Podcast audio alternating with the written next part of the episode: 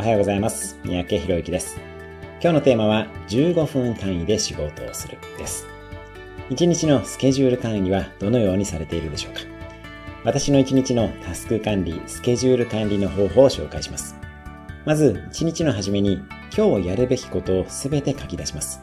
次に、それぞれにどれくらい時間をかけるかも書きます。この際に30分や60分かかりそうな仕事はまず15分でできるように時間を切り分けておきます。さらに、重要だけど緊急ではないことに丸をつけます。この重要だけれども緊急でないことに取り組めるかどうかが人生を分けます。運動や学習などがこれにあたります。最後に最終的にやるべき優先順位を書きます。ポイントは15分単位にしておくことです。15分ならば本当に大切なことに取り組めます。このような習慣をつけてみましょう。